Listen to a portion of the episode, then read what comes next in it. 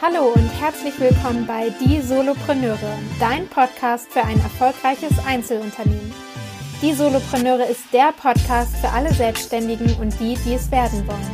Wir legen den Fokus auf Einzelunternehmer, die anfangen, ihr eigenes Business aufzubauen oder mit ihrem Business vor Herausforderungen stehen, die sie alleine nicht lösen können. Du suchst Tipps aus der Praxis, die dir kein Buch verrät und dir den Weg zum erfolgreichen Solopreneur erleichtern?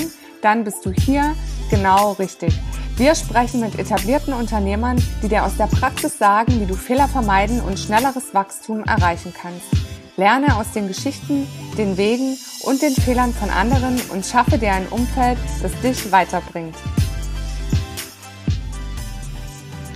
Herzlich willkommen zur heutigen Podcast-Folge. Schön, dass du wieder eingeschaltet hast und heute möchte ich dir in ähm, einer kurzen Solo-Folge einen Impuls mitgeben. Und zwar ähm, beschäftige ich mich gerade mit einer B-Trainer-Lizenz, das heißt, um ja quasi Fitnesstrainerin zu werden. Und ähm, dabei darf ich auch viel Theorie lernen. Und ich habe dort ein Modell kennengelernt, das Canyo-Modell. Und als ich mir das angeguckt habe, habe ich mir gedacht, okay, das passt eigentlich nicht nur auf den Fitnessmarkt, sondern das kannst du auch total gut für dich und dein Unternehmen als Grundlage nutzen, um ja gewisse Faktoren anders zu machen, um auf einige Sachen besser den Fokus legen zu können. Und darum soll es in der heutigen Podcast-Folge gehen. Ich möchte dir das Ganze vorstellen und vielleicht das eine oder andere Beispiel nennen, dass du das für dich mitnehmen kannst, mal überdenken kannst für dich und dein Business. Und ja, let's go, würde ich sagen. Also das Canyon-Modell, ähm, um das jetzt mal so, nur so ein bisschen zu skizzieren, ich glaube, das Grundlegende wird klar. Es geht hier um die Kundenzufriedenheit in Bezug auf ähm, die Erfüllung der Kundenanforderungen. Und je nachdem gibt es drei Kategorien, nämlich die Basisanforderungen, die Leistungsanforderungen und die Begeisterungsanforderungen. Und im ursprünglichen Sinn versucht das Canyon-Modell zu ermitteln, welche Aspekte einer Dienstleistung oder eines Angebots einen besonders großen Einfluss auf die Zufriedenheit der Kunden hat, nimmt.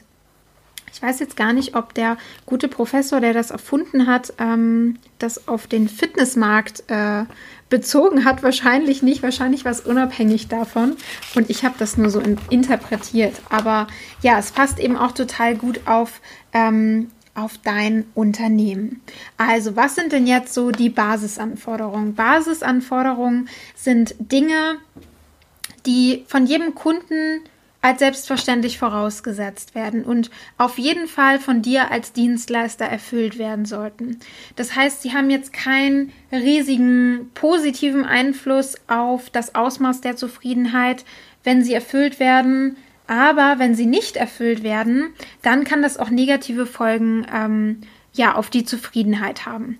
Ich möchte dir mal ein Beispiel geben. Ich werde jetzt hier auch die Beispiele aus dem Fitnessstudio nehmen, weil sich das äh, sicherlich viele von euch ähm, auch vorstellen können und dann mal überlegen können, ähm, ja, wie das bei, bei dir eigentlich auch ist. Also die Basisanforderungen im Fitnessstudio sind beispielsweise, dass es dort sauber ist und dass du auf ähm, freundliches Personal triffst. Das heißt, wie könnte das jetzt in deinem Unternehmen aussehen?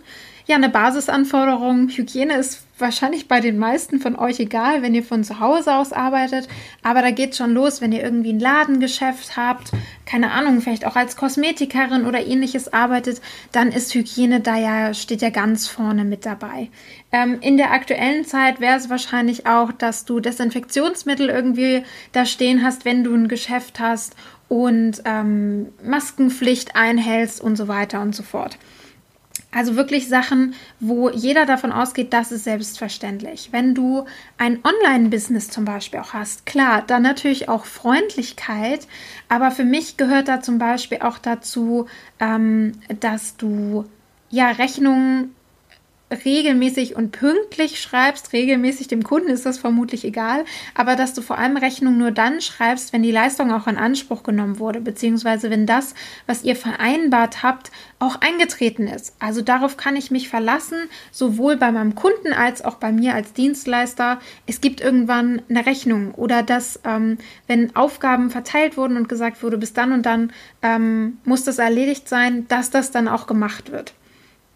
Ähm, genau, das sind für mich so Basisanforderungen, wobei vielleicht geht es auch schon so ein bisschen in die, in die Leistungsanforderungen. Basisanforderungen, ja, sind vielleicht einfach nur deine Freundlichkeit auch. genau, weil die Leistungsanforderungen, das sind nämlich Merkmale der angebotenen Leistungen, welche ein hohes Maß an sowohl positiver als auch negativer Beeinflussung der Zufriedenheit aufweisen. Also dabei ähm, darf vor allem die Qualität der Leistung und des Angebots berücksichtigt werden. Beispiel aus dem Fitnessstudio. Du ähm, hast hier als Leistungsanforderung zum Beispiel die Qualität und die Vielfalt der Geräte. Also wenn du jetzt da reinkommst und du siehst, die Geräte fallen quasi schon auseinander, dann enttäuscht dich das eher. Ähm, oder die Ausstattung des Fitnessstudios, Gott, Fitnessstudios. Gibt es da vielleicht noch gesonderte Bereiche, wo du so frei trainieren kannst, wo du irgendwelche Bänder hast, einen Boxsack oder ähnliches? Gibt es irgendwie spezielle Angebote von Kursen? Und ähm, das kannst du jetzt auch wieder super auf deine, deine Dienstleistung ummünzen. Was bietest du als Leistung noch zusätzlich neben der Basisanforderung an?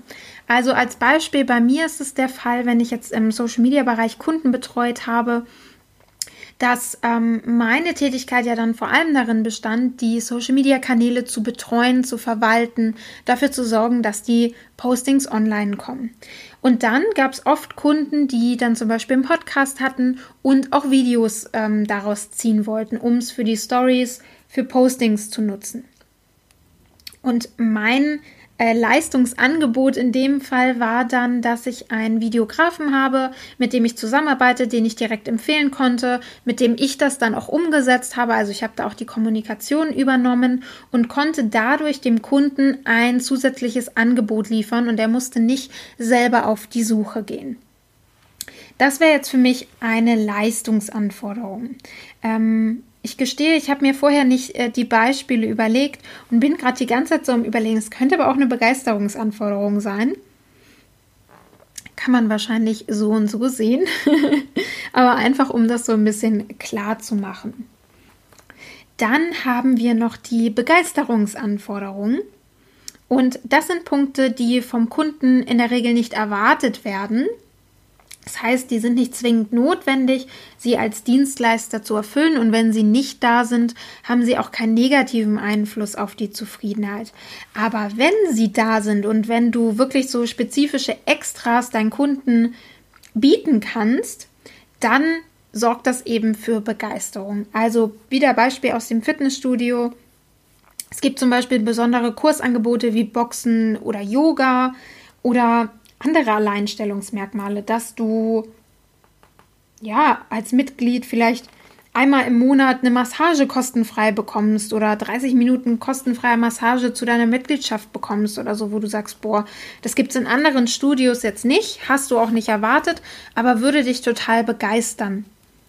Und jetzt muss ich echt mal überlegen, wie wir das aufs Business münzen können. Also das könnte für mich zum Beispiel sein, ähm, eine Zeit lang war es ja, fing es an, dass wir ähm, eigene GIFs auf Instagram für die Stories einfügen konnten. Also zur Erklärung, GIFs sind diese kleinen bewegten Bilder, die du in eine Story packen kannst, wo zum Beispiel darauf steht, neuer Post.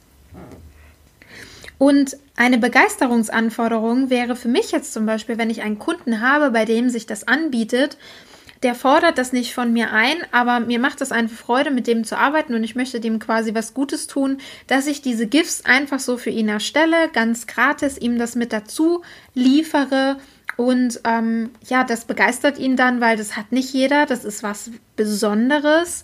Ähm, und da hast du einfach ein bisschen mehr gegeben, als wirklich erwartet wird. Oder keine Ahnung, vielleicht kannst du eine besondere Sprache sprechen und übersetzt dann die Videos von deinem Kunden immer in eine besondere Sprache.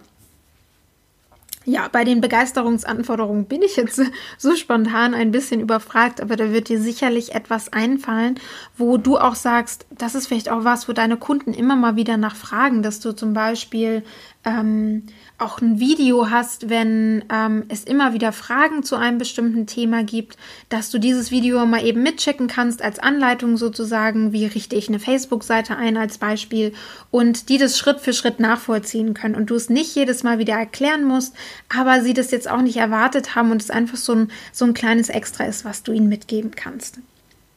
Genau, das war der kurze Exkurs in das Canyo-Modell. Wenn du mehr dazu wissen willst, dann google das einfach mal. Also ich verlinke das hier auch in den Show Notes, wie das geschrieben wird.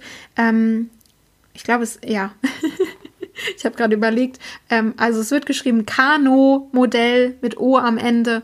Ähm, google das einfach mal, schau dir das mal an und überleg mal, wie du das für dich in deinem Business und deiner Selbstständigkeit umsetzen kannst und wie du dadurch Kunden zu Fans und begeisterten Wiederkäufern machen kannst, damit sie immer, immer wieder zu dir kommen und gerne bei dir kaufen und deine Dienstleistungen in Anspruch nehmen.